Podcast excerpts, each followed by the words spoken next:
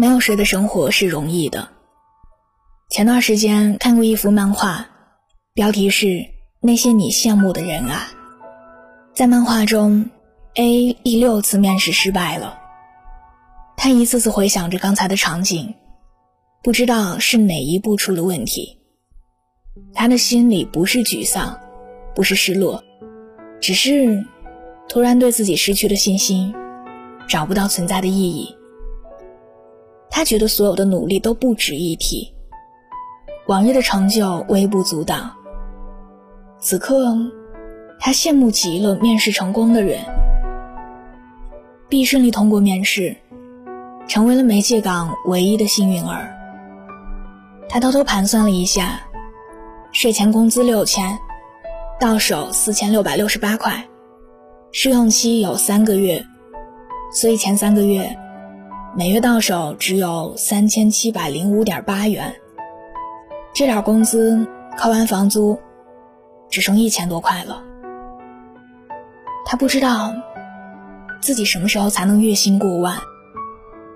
C 月薪三万，是一个敲代码的程序员，多年九九六的工作，榨干了他对生活的激情，连好好睡觉都是奢望。每每看到别人准点下班，就会想过那种朝九晚六的生活。D 总是准时下班，却也因此被领导诟病。平时在单位，活儿没少干，锅也没少背。可升职加薪，却像空中花园，不知道还要熬多少年，才能爬上主任的位置。就这样，他们都在羡慕别人的生活。可那些他们所羡慕的人，表面光鲜亮丽，背后却也在咬紧牙关。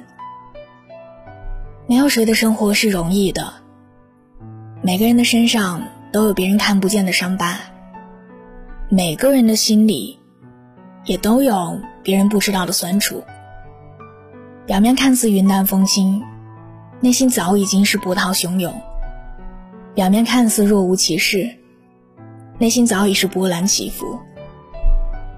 你觉得自己的生活是一团乱麻，别人的生活又何尝不是负重前行呢？其实突如其来的情绪，只是攒了许久的委屈。在电影《家族之苦》中，讲了一对七十多岁的老夫妻闹离婚的故事。夫妻俩即将迎来金婚，老爷子问老太太想要什么礼物。结果，老太太递过来一张离婚协议书。老爷子十分震惊，指责他一把年纪了还瞎折腾。儿女们也炸开了锅，埋怨他不该破坏如今和和美美的家庭关系。这时候，老太太才在全家人面前。说出了憋了几十年的心里话。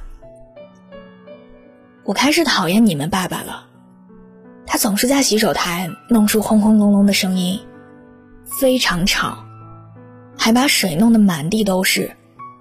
平时上完厕所不把马桶盖放下来，电灯也不知道几时关掉，吃完饭就把筷子随手一扔，每次都要我给他收拾。他每次脱了裤子和袜子。总是里朝外的扔在地上，我特别讨厌。说了很多遍，但他一点都不改。他从来不在意我的感受，甚至在家就像个皇帝一样，理所当然的享受我的付出。但我也很累呀，我想要摆脱他，过自己的生活。老爷子这才明白，原来这些看似不起眼的小事儿。已经让妻子不满了这么多年。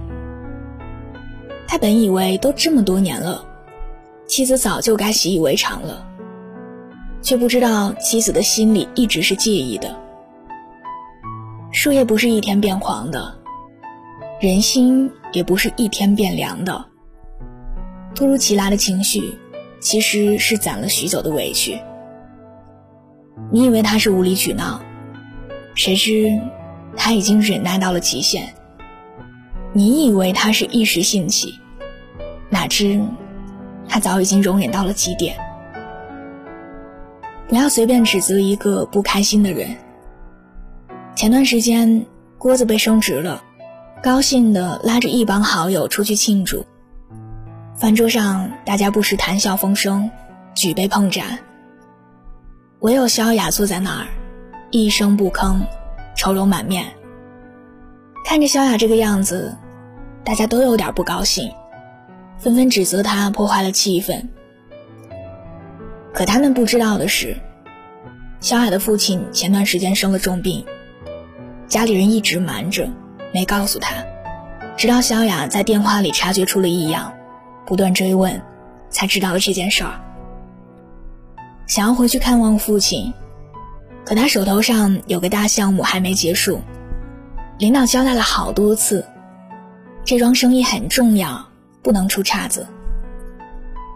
既担心父亲的身体，又着急工作的进度，他仿佛身陷两难境地。虽然嘴上不说，但小雅的心里早已经急得像热锅上的蚂蚁。正如作家刘亮程所说的：“落在一个人一生中的雪，我们不能全部看见。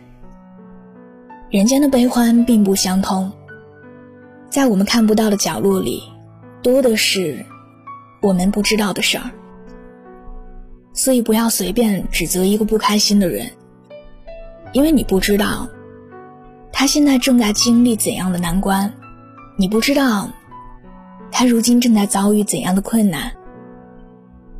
劈头盖脸的责备，对别人来说是一种伤害；不问缘由的埋怨，对别人是一种冒犯。万事皆有因果。没有无缘无故的难过，只有事出有因的情绪。如果遇到那个不开心的人，请不要随便责怪他。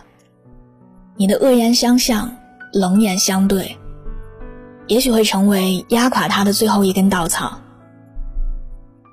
他或许也想送你一个微笑，只是眼前的处境让他无法强颜欢笑。你等一等。等一等他，好吗？晚安，做个好梦。远方煽风点火，雨夜静清秋。树满枯竭凋落，微风洒悲奏。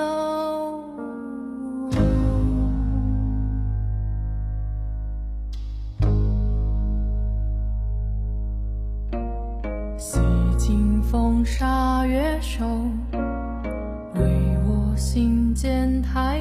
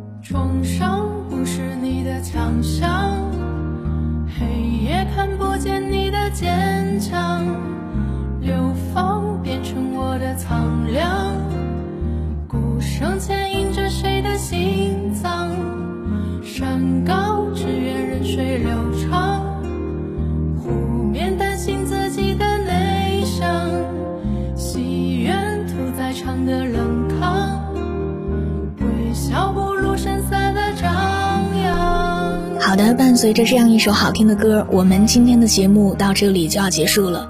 更多的节目文稿还有歌单，可以在微信公众号中查看。小写的拼音字母说晚安八二一，愿我永远不红，只做你的私人树洞，也愿你夜晚不孤单，情话有主。新浪微博中有更多关于我的故事，我在那里等你。晚安啦，明天见。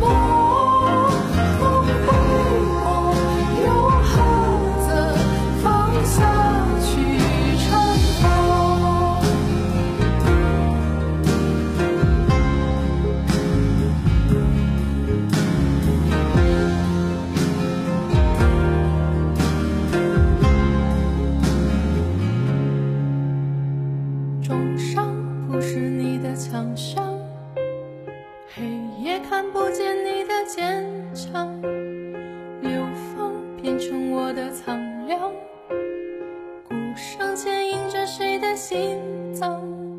山高只愿任水流长。湖面担心自己的内伤，心愿屠宰场的冷汤，微笑不露声色的唱。